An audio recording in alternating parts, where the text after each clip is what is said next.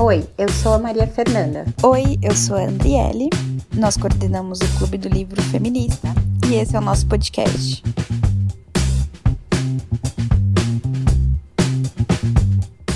Oi, gente! Estamos aqui para mais um episódio é, do nosso podcast Clube do Livro Feminista. O podcast surgiu né, do nosso clube para a gente debater é, livros da literatura feminina a gente está indo ali para os nossos encontros online, para o nosso quinto encontro online. Então, desde março, com a pandemia, a gente está fazendo, a gente disponibiliza ali nas nossas redes sociais, tanto Facebook quanto Instagram, que são os nossos canais de divulgação.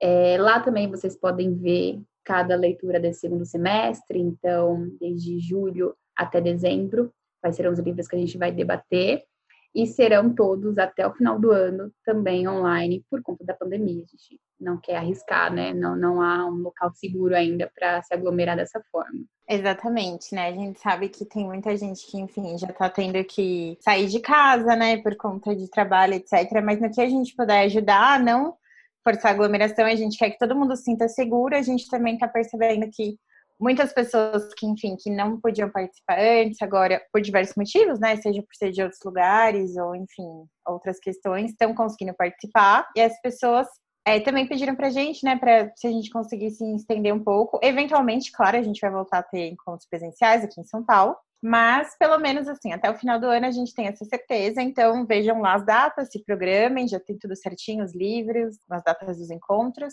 É, esperamos vocês.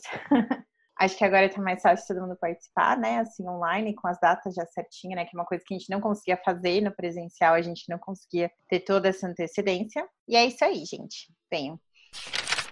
Bom, e nesse episódio a gente vai falar sobre o que a gente anda consumindo, tudo escrito, produzido, dirigido por mulheres, né, nessa quarentena. É, e a gente vai focar muito, é claro que a gente vai dar aqui dicas de leitura, até porque a gente é um clube do livro, mas a gente vai focar muito mais na questão do audiovisual, né? Muito porque é, em um estudo aí divulgado pela Ancine, que é a Agência Nacional do Cinema, é, que mapeou ali o perfil do emprego do audiovisual entre os anos de 2007 e 2015, mostrou que as mulheres ocupam apenas 40% dos cargos no setor. Em 2015 também elas receberam em média 13% ali menos que os homens. Então, por isso a importância da gente tanto consumir, quanto divulgar e quanto está fazendo esse podcast divulgando o trabalho dessas mulheres, né? É necessário, elas estão ali para todo mundo ver. É o audiovisual que sempre foi marcado muito, assim como tantos outros setores, pela supremacia branca masculina hétero. É, e a gente quer quebrar um pouco isso. E também porque audiovisual tem ajudado, a gente viu também a importância dele nessa quarentena, né? Tipo, é o que tem salvado a gente, é o que está fazendo a gente sair de casa sem sair. É o cinema, é a série, é a literatura, é tudo, tudo isso. É a arte, né? Que tá tão, é sei lá, tão minada, tão visada, né, nesse governo, e é tão importante. Agora, acho que muita gente tá finalmente se dando conta da importância, né? Você fica louco se você não tiver arte na, na sua vida, né? Seja de qual forma. Uma coisa engraçada, Adri, que você tava falando, que é o nosso jeito de sair de casa, né? E realmente, mas eu não sei você, às vezes eu fico até meio nervosa com aglomeração, sabe? Em filme.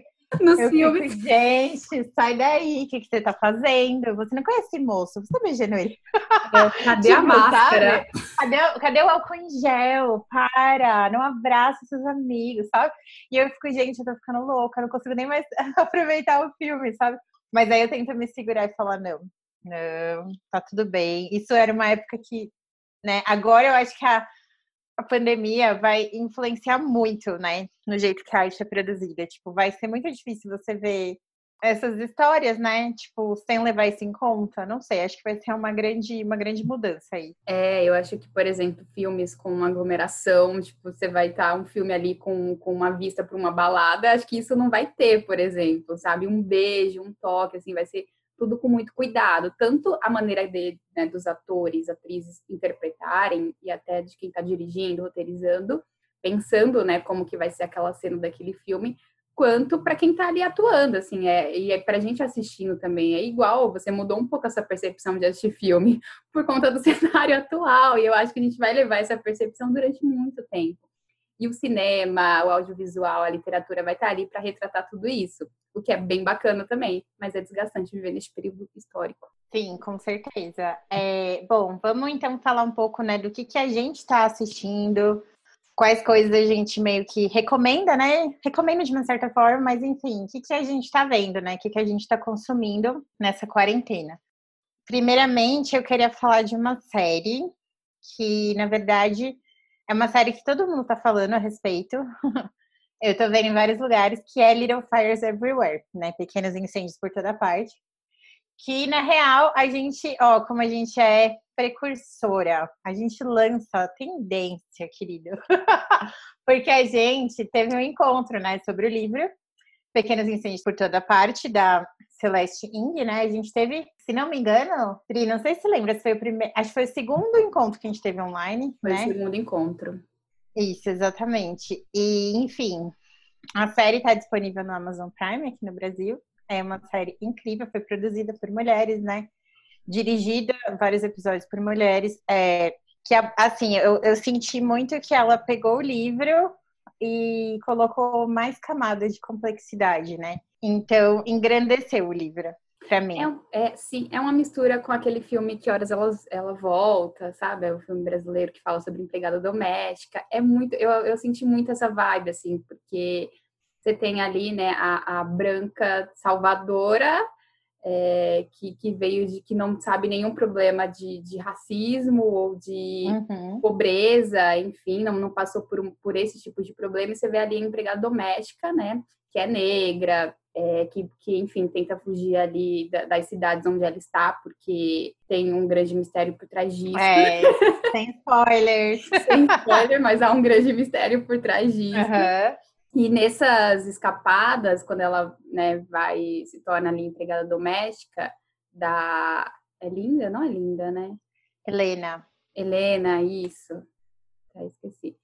É, ela lida, a gente, a gente vê ali que ela lida diretamente com racismo, né? São famílias muito diferentes. Ela tem uma filha que também é negra, que é uma filha super estudiosa, que tá ali na escola também, que é majoritariamente branca é, a mãe dela é empregada doméstica, ela, a filha, né? Ela, a pior, ela é, lida com os filhos da patroa. É, é, há uma complexidade muito grande, assim, nessa questão. Eu acho que, ela, que a, a, é, a série aborda muito bem isso, muito bem. Porque são as pequenas Sim, sutilezas, acho... né? Tipo, a gente interpreta o racismo como uma coisa extrema. Ah, não, olha, é racismo se você chamar de macaco ou qualquer outra coisa.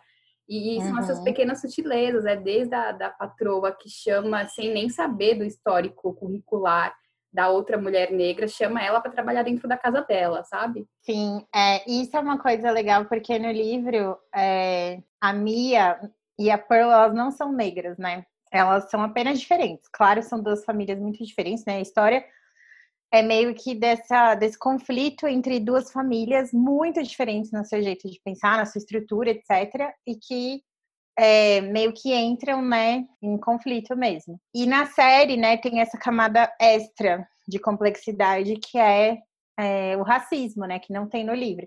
Claro que o livro também trata muito sobre a questão da raça na questão da bebê, né, da Mei Ling, que enfim, também é uma questão aí na série que que não, também não queremos dar spoiler, mas é, é uma questão de identidade muito bacana que o livro e a série trazem. Que, além disso, né, além dessa questão, a série também colocou a questão do racismo, né, das expectativas que a sociedade tem em cima dessa mãe e filha, é, até um pouco do paternalismo, sabe? Eu acho isso muito bacana que a Helena, né, a família, a família rica, a família que, enfim, tem tudo planejado, tudo organizado, eles têm uma, uma relação muito assim de fazer caridade, sabe? Mas caridade com as pessoas certas, com as pessoas que agradecem, né? E, bom, enfim. É li- a série é linda, assim. É, é um linda. muito lindo, gente. Tem a cena da. A Mia, meu Deus, a Mia, que ela tá na banheira. Eu acho aquela cena linda, assim. Linda, ela se tocando. É a coisa mais linda. É uma série com, com, muita cena, assim, tanto forte quanto visualmente, assim, agradável, sabe, para assistir. É, e performances incríveis também das atrizes principais, né? Hum. A Reese Witherspoon e a Kerry Washington, as duas, nossa, incríveis mesmo. Enfim, fica aí a recomendação. Essa série tá no Amazon Prime, é uma série curta, né? E é uma minissérie. É, o livro, ela é baseada no livro inteiro, então acredito que não vai ter outras temporadas, mas enfim, vale super a pena. E por Invistam nessa série. Ah, essa série, é, de fato, ela merece muito. Passar um final de semana maratonando.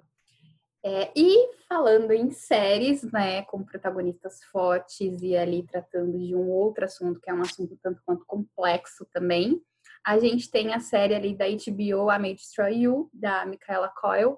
É incrível a série.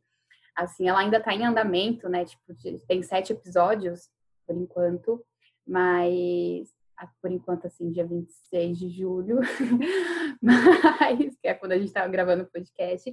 Mas ela no total tem 12, é que a HBO tá liberando um, um toda segunda-feira. E é uma série que fala, é um relato muito autobiográfico da é, protagonista, né, da Michaela Coyle, que dirigiu, que roteirizou, que está protagonizando. É, é, um relato sobre um abuso, uma violência sexual que ela sofreu e uma violência sexual extremamente sutil, é, e eu acho que essa pegada da série, assim, ela trata um tema, e até a autora, a escritora da série, na roteirista da série, a Micaela, falando sobre como ela colocou isso no papel, ela falou, cara, tipo, eu sofri, assim, depois de um ano, a maneira como eu tive que lidar com isso foi escrevendo, né? Foi colocando para fora. E ela foi lá batendo na portinha da HBO. Primeiro ela quis falar com a Netflix, mas a Netflix falou, então, todos os direitos autorais serão pra gente. Então ela não quis e a HBO ali é, deu todos os direitos, como deve ser feito, para Micaela. E é uma série que fala também sobre a questão da sexualidade feminina, né? Ela é uma mulher com vários problemas, assim como todas nós mulheres. Eu acho isso mais legal, né? Porque você tem uma protagonista feminina ali, às vezes os homens colocam a gente como um mundo cor-de-rosa e a Micaela não, cara. Tipo, é uma, uma protagonista fodida da cabeça que tem um quê de autodestruição, que ela ali se droga, aí ela bebe demais, ela usa muita cocaína, ela é uma escritora extremamente consagrada e, e os editores estão ali no pé dela para ela lançar o segundo livro e ela cria um grande bloqueio criativo. E é, é uma série incrível, assim, é uma série que fala sobre essas violências sutis, né? Ela foi drogada numa festa e ela não se lembrava, vinha muitos flashbacks, assim, então quando ela caiu a ficha de que ela tinha sido abusada sexualmente, a trama muda muito, né? A série fica com outra pegada. É, ela se descobrindo, ela tentando lidar com aquilo, entrando na, na, casa dela e tendo e aparecendo a cena daquele homem, é, assim é, é tocante. É, tem até uma cena de um estupro gay também, que é algo, por exemplo, eu nunca tinha assistido um filme de estupro gay, gay com essa temática e a série aborda também isso. É, então, assim, é uma série fantástica, é uma série que me doeu tudo, porque é muito além do sim ou do não, sabe? Num abuso sexual. Tipo, não é que ela falou não, ela tava drogada e o cara abusou dela, assim. É, e, e, e é bizarro porque ela não. Ela demora até para entender que isso acontece, né? Ela passa um tempo meio que tentando negar Tipo, ah, eu não lembro direito, eu só tô com essa imagem na minha cabeça, mas é uma imagem na minha cabeça, né? Tipo, não significa que eu fui abusada, porque ninguém, na real, acho que a série fala muito disso, né? Ninguém quer se ver como vítima. Então, é muito difícil, né? Eu, eu acho que eu tô achando interessante, né? Também não terminei ainda nem os episódios que saíram, acho que eu tô no quinto episódio só. Mas eu acho interessante essa coisa de, de que não, não é uma série assim que, ah, tá, uma pessoa foi estuprada no primeiro episódio, agora ela vai se vingar do estuprador, sabe? Vai ter uma investigação policial. Geralmente, quando tem séries de estupro, né, é sobre isso.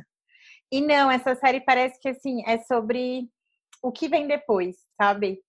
É, como que essa mulher vai reconstruir a vida dela, as amizades, as relações, sabendo que ela foi, foi estuprada. E eu acho que também é uma série muito legal, porque mostra diferentes tipos de abuso, né? Tem, por exemplo, desculpa o spoiler, tá, gente? Mas acho que isso acontece no segundo episódio, né? Uma amiga dela também, ela ela meio que faz um homenagem com dois caras Só que eles meio que manipulam ela, né? Eles fingem que eles não se conhecem, né? No bar, para meio que criar uma situação em que ela que, né, criou essa situação e depois ela percebe que não, eles já se conheciam e que eles fingiram isso, né, para enganar ela, para ela meio que se sentir empoderada de uma certa forma. E na verdade ela foi usada, né? Então, isso também é uma forma de abuso, uhum. sabe? Isso não essas pessoas não seriam presas, né? Não seria tipo, enfim. Mas é uma forma de abuso. E até e isso o... deixa consequências, né? Sim, e até o cara, né, com quem ela se relaciona, assim, que é o cara mais estável, assim, da vida dela, que é o que mora em Londres, Tipo, ele oferecendo drogas o tempo inteiro para ela também é um, uma, uma violência muito sutil. Ou quando ela vai transar com o cara e o cara tira a camisinha sem ela saber, é uma violência muito sutil. Ai, eu morri de raiva. Dos muros, do, do, de se você permite ou não, sabe? Você não tá, assim, você, embora tenha falado que não, né, que é para usar com camisinha, mas o cara, sem você ver, tirou a camisinha ali no meio e gozou em você. É, e eu acho que um, um, outro ponto dessa série que eu gosto muito é o que você falou, dessa questão de vítima. Ela renega o tempo inteiro que tanto ela foi abusada quanto aquele abuso que ela sofreu é o pior dos mares. Que ela ficava o tempo inteiro, não, cara, mas tem gente passando fome, tem gente que morreu, tem gente que suicidou. Tipo, isso não é o fim. É, e, e eu gosto muito dessa parte porque é essa renegação. Tá, tudo bem, eu fui abusada, mas não, calma, eu não posso interpretar isso como ruim. Ela tentando tirar dela o tempo inteiro essa, essa sensação, né, de que, querendo ou não, sua vida mudou, a vida dela mudou completamente quando ela caiu por si, de que ela tinha sido abusada. Eu, gosto, eu gostei muito, então assistam. É uma série muito boa. É, e é isso, na HBO. Legal. É, uma outra série que eu também queria indicar, que eu assisti agora na quarentena, e que eu amei, achei, nossa, nunca vi uma série assim antes. Chama Pose. Essa série, ela não é criada por uma mulher, né? Mas ela tem um monte de mulheres na, na produção. E assim, a grande maioria, acho que 90% de mulheres trans, né? O elenco, eu acho que, se não me engano, é a série assim, sabe, que foi transmitida por um canal de TV, enfim, acho que é do FX lá nos Estados Unidos com o maior elenco trans da história. E é uma coisa que a gente sente muito quando assiste, né? Porque você não está acostumado a ver essas pessoas no centro da narrativa serem as protagonistas. E, e, é muito legal. Essa série, na verdade, ela explora muito a cultura do ballroom, né? Do Vogue, que é uma cultura super interessante. Ela se passa nos anos 90, né? Ela também é, lida muito com as questões da AIDS, né, que era um negócio que surgiu bem nessa época, como isso afetou a comunidade LGBT, quantas pessoas ficaram doentes, quantas pessoas morreram, como elas eram estigmatizadas, né? Mas eu gosto, sério, eu gosto muito dessa série porque, primeiro por isso, né, é uma maioria de pessoas trans, negras, né, sendo protagonistas das suas próprias histórias. E eu sinto que é uma série que, apesar de, obviamente, né, como eu falei, ela retrata problemas típicos dessa comunidade. Então, tem a AIDS, tem a violência, né? Tem o preconceito, falta de oportunidades, a pobreza, muito dessas coisas, mas ela é uma série que também é muito esperançosa, sabe? Ela cria histórias de pessoas que vão atrás, que correm atrás dos seus sonhos.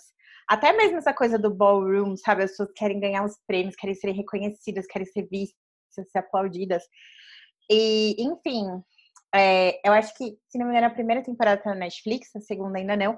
A segunda temporada é ainda mais, eu acho que mais, assim, revolucionária que a primeira, de certa forma, porque na primeira ainda tem, acho que, um, uma historinha, né, com umas pessoas brancas, héteros. acho que para ser um contraponto, e na segunda não, é tipo, não, agora a gente não liga mais essas pessoas, sabe? Tem um milhão de séries de drama sobre casais brancos e héteros, para quem tiver a fim de ver. Não é esse o propósito da série, né? O propósito é mostrar como essas pessoas vivem, é... enfim. E é, é incrível, eu acho uma série, meu, super bem produzida. É linda. O, figurino, assim, ai, é maravilhoso. As atuações são super poderosas. Tem. Ah, enfim, também não quero dar spoiler, mas tem um episódio na segunda temporada lindíssimo, tocante, muito triste, muito, muito emocionante.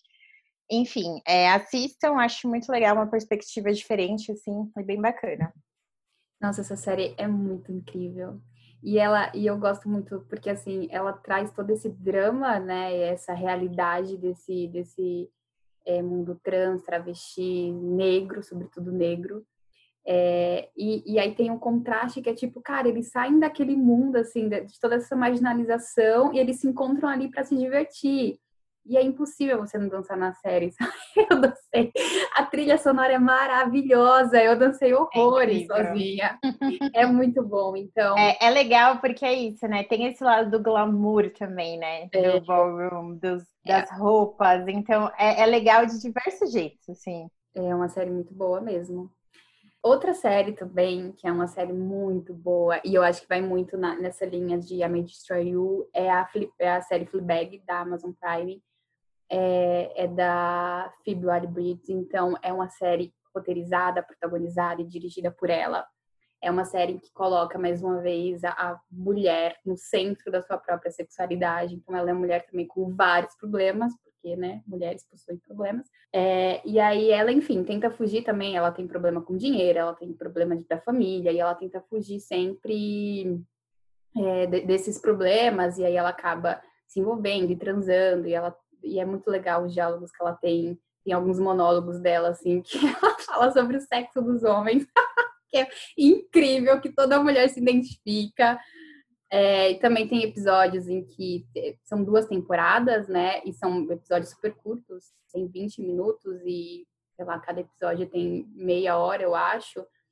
É, seis episódios, oito, não lembro bem. Mas é uma série muito gostosa de ver. É, tem todo um drama por trás, tem uma questão de suicídio também, que ela tem que lidar, né, de, de uma amiga dela, é, com quem ela estava empreendendo, as dificuldades dela, né, como mulher empreender. É, é uma série muito legal, porque eu acho que estava faltando, por exemplo, essa narrativa, eu pelo menos sentia muita falta nessas produções feitas por mulheres, nessa narrativa da própria sexualidade, sabe? Que é tipo, cara, eu tô colocando ali, tipo, a minha vagina no centro da minha narrativa, assim. É, nós, mulheres, transamos porque queremos transar. A gente faz sexo porque a gente gosta de fazer sexo com homens, às vezes. Não é uma questão, porque o que a gente costuma ver é muito, ai, a mulher fragilizada, né, que transa e se apaixona, é, o dela é totalmente diferente, né? A mulher que transa por transar e acabou. No dia seguinte, nem lembro de você, amado. Quem é você na fila do pão? Então, eu gosto muito dessa, dessa temática, né? Dessa sexualidade que traz a série, que a série aborda. Legal, eu tô pra ver essa série faz tempo. Nossa, eu Sim. adoro essa mulher. Eu quero muito ver, porque eu sei que é com a Olivia Colman também. Sim, Amo, sim, ela é muito boa. Ah. ela é incrível, eu sou muito Você tem que assistir, é uma série, acho que você vai amar, é uma série, é impossível, assim, receber uma crítica horrível dessa série, eu não aceito. É, então eu tô enrolando, mas quem sabe, né, nessa é quarentena aí. também, sabe? Uhum. É. Quem não quer morar lá. é, não, vou, vou dar uma chance, sim. É, bom, continuando, né, com as nossas recomendações, eu queria, a gente vai falar um pouco de filmes agora. Um filme que eu queria sugerir é, é um filme que foi escrito e dirigido por uma mulher. Ele chama Lázaro Felice. É bem legal esse filme, ele tá na Netflix. Se não me engano, ele é um original Netflix e ele foi ele concorreu, ele era assim, estava na lista como um possível candidato ao Oscar de filme estrangeiro, acho que do ano passado retrasado, mas acabou não entrando nessa lista, né? Na lista final. Esse filme é muito lindo, é um filme bem assim, é um filme italiano e é uma história bem assim surrealista e até meio bíblica, assim, eu acho, de uma certa forma, né? Lida muito com essa coisa do, da lenda, né, do mito do Lázaro, que é uma passagem bíblica do homem que Jesus ressuscita, né? E é um filme que ele acontece em dois tempos, né? Parece que ele acontece num lugar mais assim antigo, né, rural e também na parte é, moderna da Itália, na parte atual, e tudo isso é ligado por, pelo personagem principal, né, que é o Lázaro. É a história dele que a gente acompanha. Ele é uma pessoa que é completamente boa, assim, ele não tem nada de maldade dentro dele. Então, às vezes, até é meio complicado de assistir, você fica meio angustiado, você fica, meu Deus, as pessoas se aproveitam dele, e as pessoas sacaneiam ele, sabe? Ele é tão legal, tão bonzinho. E a diretora, ela disse depois que, na verdade, uma das coisas que ela pensou quando ela escreveu esse filme, né, quando ela resolveu contar essa história, é que na nossa na história do mundo, a gente nunca quis criar uma sociedade que a bondade fosse um pilar fundamental. Isso nunca é importante pra gente, né? O que é importante é, enfim, o progresso, sabe? É todas essas sociedades que já existiram ao longo da história, tipo, ah, o poderio militar, as guerras, mas nunca é tipo assim, vamos fazer uma sociedade em que todo mundo é legal com todo mundo. Isso nunca foi assim um valor super importante. E ela quis mostrar como seria uma pessoa assim que realmente incorpora. Enfim, é um filme incrível. É, também, como a Adri falou de Fleabag, esse filme se passa na Itália, então, nossa, paisagens maravilhosas. Isso é um pouco de gatilho. Agora que a gente tá, né, todo mundo preso, é meio gatilho você vê, tipo, sol, né, as montanhas, mas, enfim, para quem consegue lidar bem com isso, recomendo super esse filme. Lázaro Felipe. Legal. É, não assisti, vou ver, Fê. Ainda bem que na Netflix é mais fácil. Voltei a ver alguns filmes da Sofia Coppola, né, da, da cineasta é, maravilhosa, que eu gosto muito também, que trata a questão feminina de uma maneira muito grandiosa. É um dos filmes, acho que todo mundo já viu, que as, todo mundo não, mas assim, muita gente já viu, é bem famoso, né? As Virgens Suicidas. Eu gosto muito desse filme, eu tenho um apego muito grande por esse filme porque eu acho que entra no íntimo, assim, da, da, da questão feminina. É um, é, um, é um filme muito complexo, né? Histórias de cinco irmãs que vivem ali dentro da própria casa, assim, elas são restritas à socialização, assim, o, é um lar muito religioso, tanto a mãe quanto o pai, e são meninas muito bonitas, muito bonitas.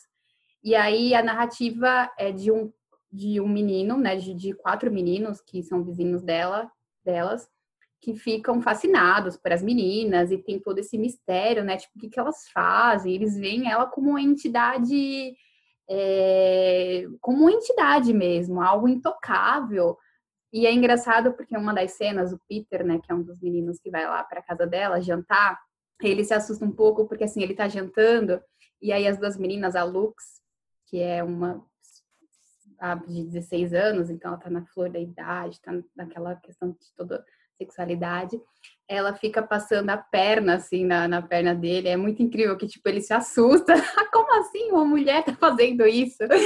Aí ele vai no banheiro, aí ele começa a analisar cada detalhe, tipo, o que é esse mundo feminino assim?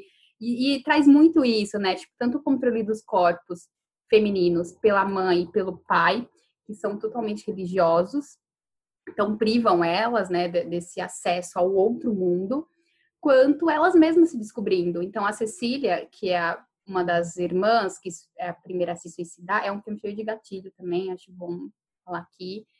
É, quando ela se suicida, tem até a maneira dela se suicidar, né? Tipo, a cena que ela se suicida, é, ela tenta cortar a primeira tentativa que ela faz de suicídio, ela tenta cortar os pulsos e tem, tipo, um, um papel de uma santinha, assim. Então, remete a maneira como ela morre remete muito a isso. Então, quando e quando o psicólogo lida com ela, ela é uma menina de 13 anos, ele fala então, para mim é uma das cenas mais fortes, que é que mais marca o filme.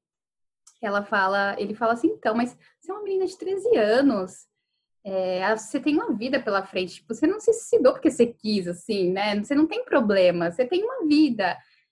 E aí tá a complexidade do filme, né? E que ela responde, então, é por isso mesmo, eu sou uma menina menina de 13 anos. Tem a questão do gênero e a questão dessa é, de toda essa complexidade, de, de, todas essas dificuldades, na verdade, de lidar com a adolescência, né?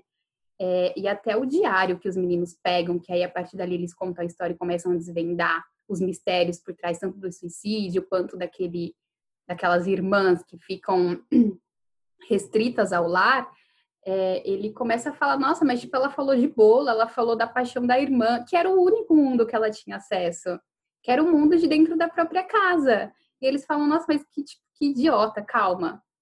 É, e quando a Cecília se suicida, né, quando ela consegue se suicidar de fato, o padre, ele chega nas meninas, né, que estão tristes, e falam, então, a gente vai falar que foi um acidente.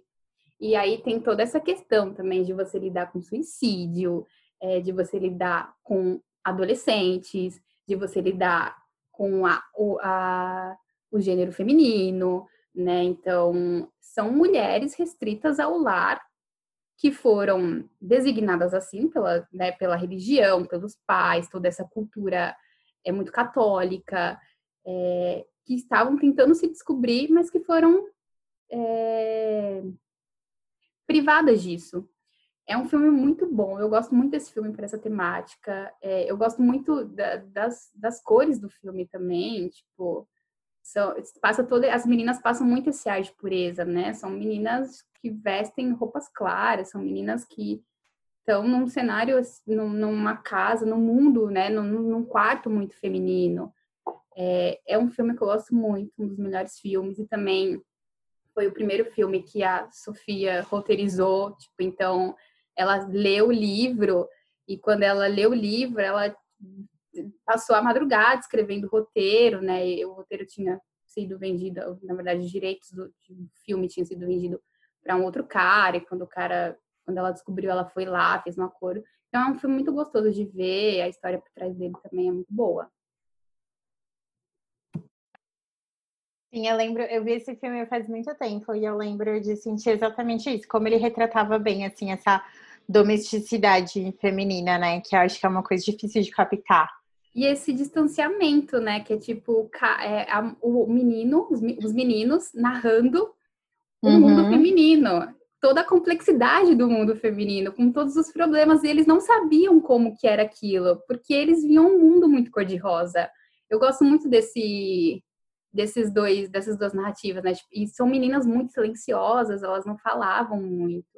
E os meninos que tentavam desvendar ali o que tinha por trás daquelas meninas. É bem legal mesmo esse filme. Bem bacana. É, outra dica que eu queria deixar de filme. Na verdade, esse filme, né? Esses filmes não foram dirigidos por mulheres, eles são de um homem. Mas é, eu achei bacana de falar porque eles têm performances muito maravilhosas de mulheres. São dois filmes do Pedro Almodóvar, né? É um diretor espanhol super famoso. É, e, enfim, os filmes deles são muito famosos, né? Muita gente já viu. Esses dois filmes que eu vou citar são filmes um pouquinho mais assim obscuros, né? De uma certa forma, são mais antigos, não são tão, não tão assim no topo da lista dos filmes mais conhecidos dele que é A Flor do Meu Segredo e De Salto Alto. Esses filmes, como acredito que todos os filmes, né, exceto talvez A Lei do Desejo, mas quase todos os filmes da filmografia, né, do Pedro Almodóvar, é, tem personagens femininas muito interessantes, muito complexas, muito fortes, né? Ele é muito conhecido por isso. E esses filmes não são exceção, né? Eles, os dois têm uma atriz em comum, que é a Marisa Paredes. Ela é sensacional. Nossa, que atriz perfeita! ela é muito incrível. Tipo, só acho que só assim, pela performance dessa mulher, vale a pena você ver os dois filmes, né? Um filme trata mais sobre uma questão entre mãe e filha, né? Uma mãe que é uma atriz famosa, que no caso é, é a, Marisa, e a filha dela que é meio que deixada de lado a vida inteira. E aí elas meio que se reencontram depois de muito tempo longe. Tem um monte de questões que nunca foram exploradas, né, entre as duas. Isso gera um monte de tensão. É um filme, é um filme bem legal, mais pelas performances, eu acho. E o A Flor do Meu Segredo, ele, ele é mais centrado na Marisa, né? Ela é a protagonista mesmo. É um filme também demais. É até legal porque ela ela é uma crítica literária, né? E ela gosta de escrever sobre autoras mulheres. Tem uma cena que ela sai listando um monte de autor e eu, tipo, fiquei lá anotando no caderno, tipo, ai meu Deus, eu preciso procurar. então, quem quiser aí, ó, fica a dica. Mas, enfim, e é bem legal, porque na verdade ela é uma, uma crítica literária e ela é contratada para fazer um texto meio que criticando uma autora que ela diz que odeia, né? Que ela odeia porque ela escreve romances sentimentais demais. E essa autora, é, que na verdade é um pseudônimo, depois a gente descobre que é ela mesma. Então ela é ela é paga para escrever mal dos próprios livros que ela escreve, né? Que ela também está cansada de escrever, enfim. É um filme muito delicado, muito sensível. E também, como acho que todos os filmes do Almodóvar, ele muito complexo, né? Tem várias histórias acontecendo ao mesmo tempo. Tem a história da família dela, da mãe, da irmã, a mãe que não se dá bem com a irmã, que tá sempre brigando, que quer voltar para a aldeia lá rural da Espanha que ela cresceu. Enfim, é, são filmes muito bem fotografados, com cenografias incríveis, mas principalmente a minha recomendação é pela performance dessas atrizes é, é muito legal, assim, você ver, tipo, sabe, tanto talento, assim, tão, tanto, tanta liberdade, assim, na, na criatividade dessas mulheres. Recomendo muito. Legal. Nossa, Pedro Almodóvar, ele, tipo, ele deu, eu lembro que ele deu, li, né, na verdade, uma entrevista que ele tinha dado, que tinham perguntado para ele, né, ai, nossa, tipo, você acerta muito, assim, relatar esse mundo feminino.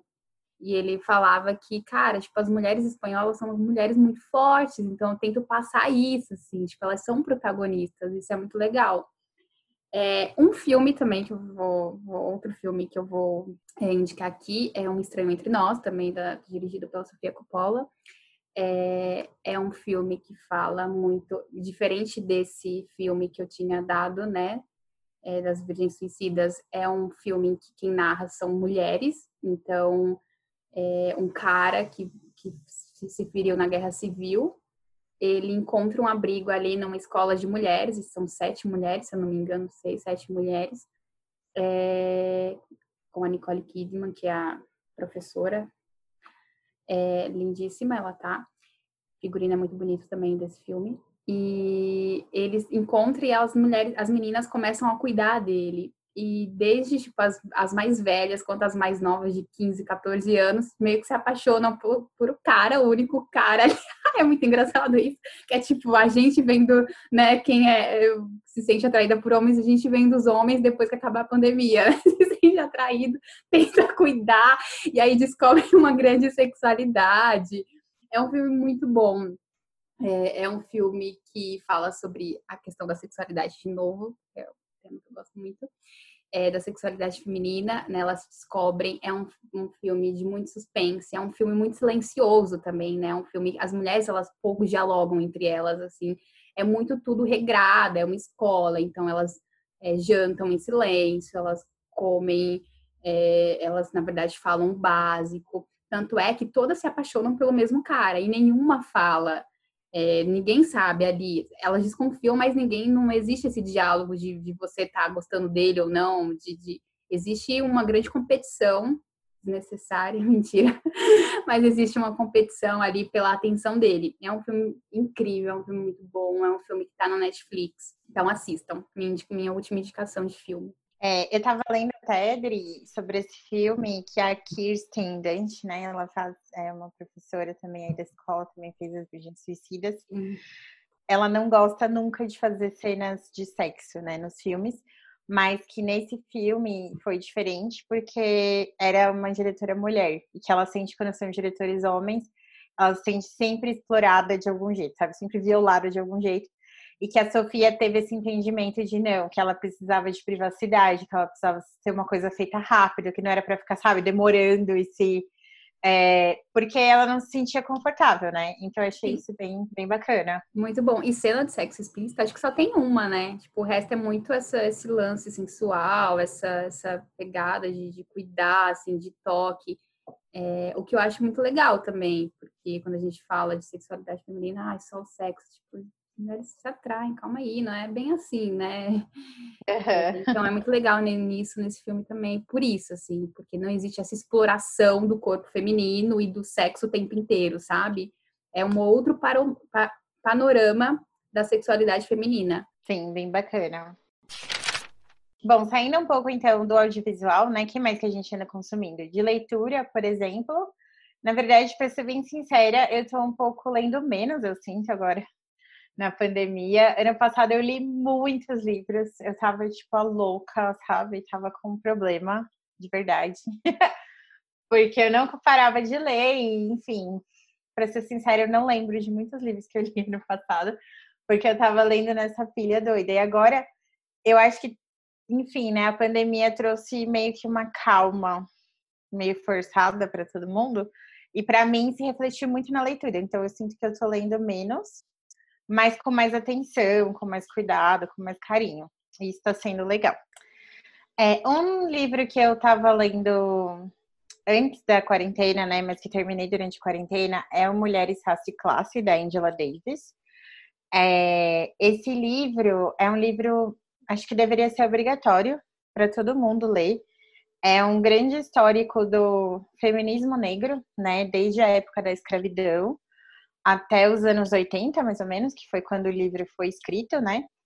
E apesar de não ser um livro é, contemporâneo, né? Ele foi escrito nos anos 80, ele é super atual, porque ele mostra, na verdade, como a mulher negra é sempre assim é, a, a base da pirâmide, sabe? Em todas as questões que você escolher ver. Então, é, na, questão, na questão classista, na questão de gênero, na questão. todas as questões, a mulher negra sempre ela, ela sofre né, diversos tipos de, de opressão.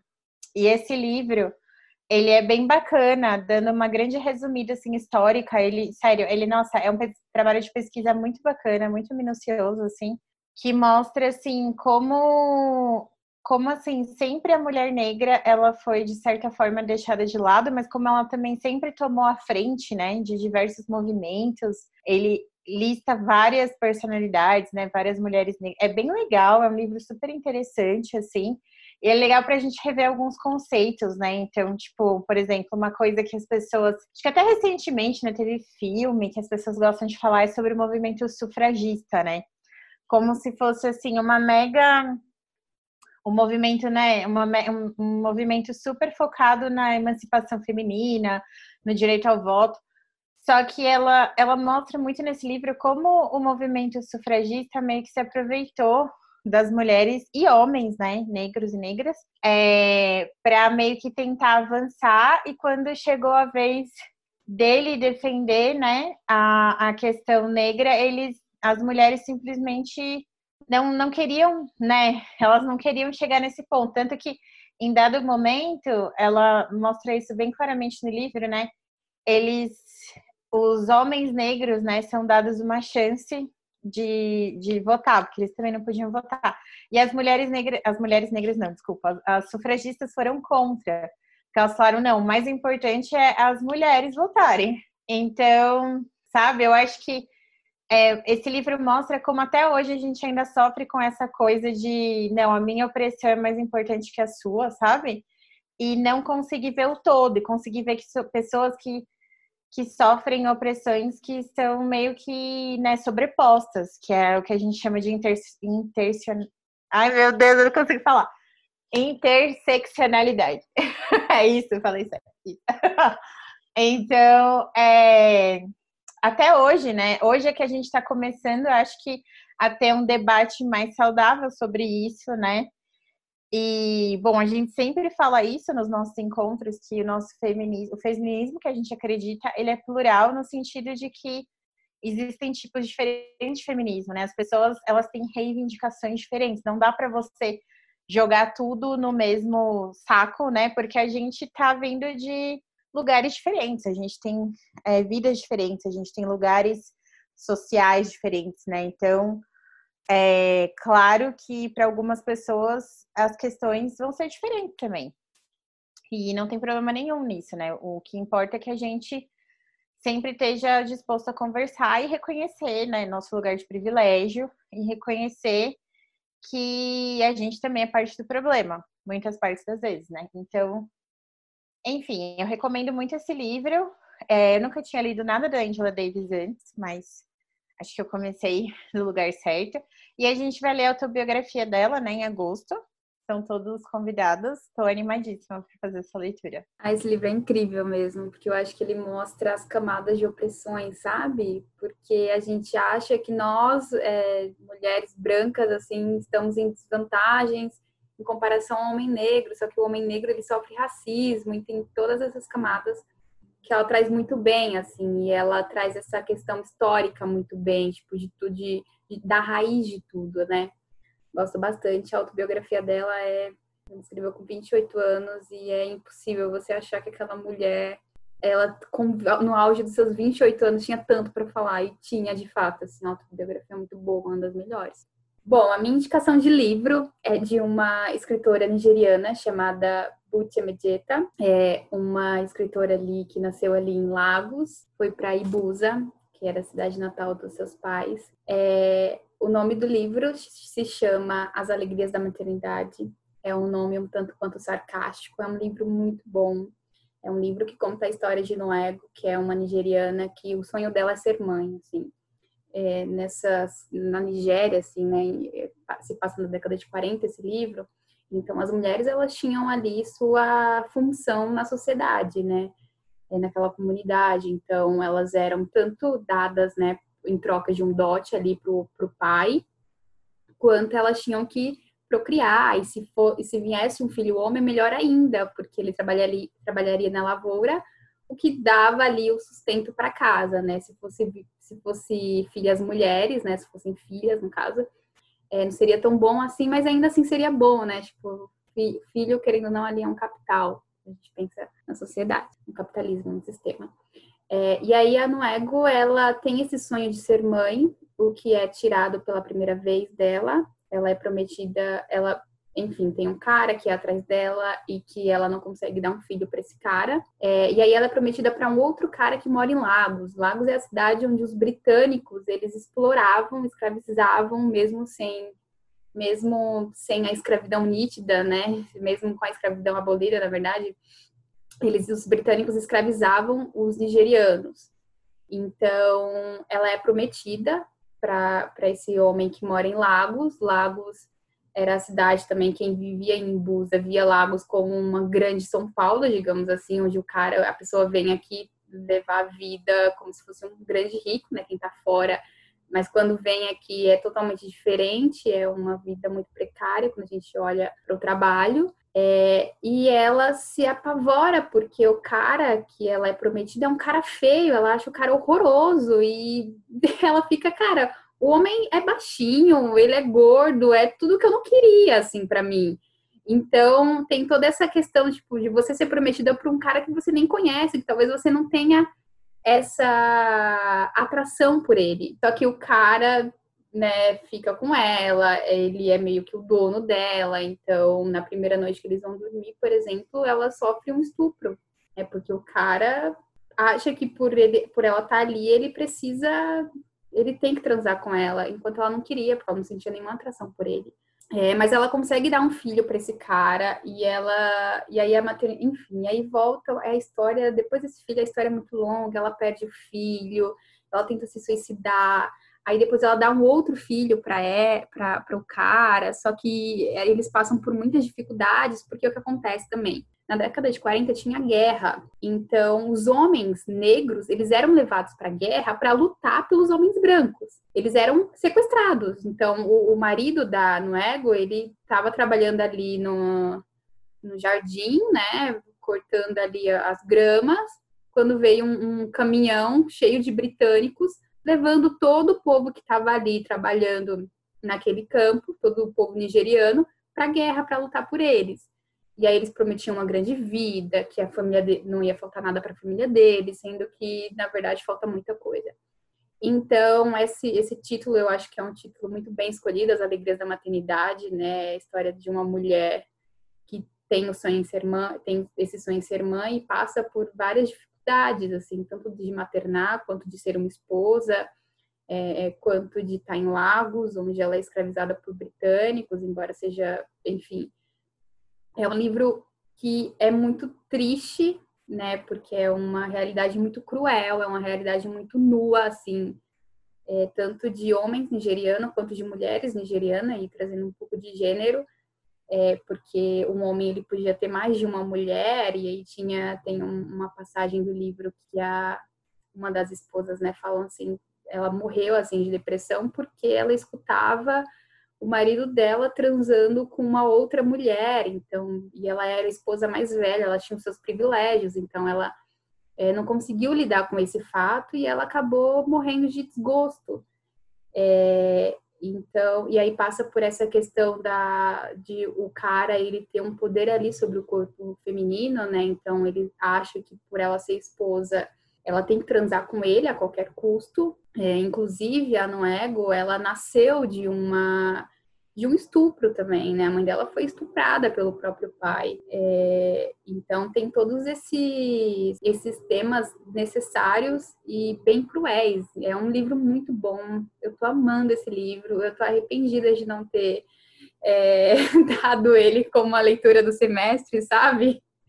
Porque ele é muito bom, muito bom mesmo. É, e essa é a minha indicação. É a primeira vez que eu tô lendo essa autora, essa escritora, mas ela tem mais dois livros chamados, um é Cidadã de Segunda Classe, o outro é No Fundo do Poço. Esse No Fundo do Poço é a continuação desse Cidadã de Segunda Classe, também se passa na Nigéria, também tem toda a complexidade do, né, do povo nigeriano, do, do, da mulher negra, do homem negro. É muito bom. Legal, eu tô com esse livro no meu Kindle há um tempão, mas ainda não, sabe, não parei para ler. Quero ler, achei bem bacana a sinopse. Você vai amar, Fê.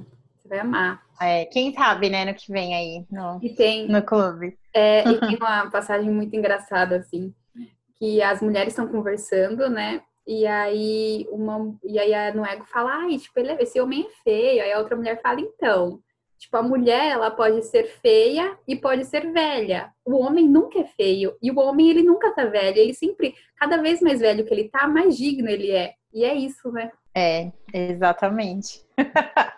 Que ódio. Bom, gente, então é, é isso. Essas são as coisas que a gente está assistindo, né? Lendo, consumindo nesse período de quarentena. Nossa ideia é de vez em quando fazer alguns episódios assim, né? Só para falar um pouquinho, né, sobre o que está rolando com a gente. É, de novo, é, a gente está com os nossos encontros virtuais agora. Então vejam o nosso Instagram, Clube do Livro Feminista. E no Facebook também, Clube do Livro Feminista. Se vocês tiverem alguma dúvida, alguma sugestão, podem escrever pra gente, né, por esses canais, se vocês preferirem. Também pode mandar um e-mail para clube do livro feminista@gmail.com. E é isso, a gente vai se vendo, fiquem seguros, se possível, né, fiquem em casa, é, tentem não surtar. e é possível. É, né? Na medida do possível.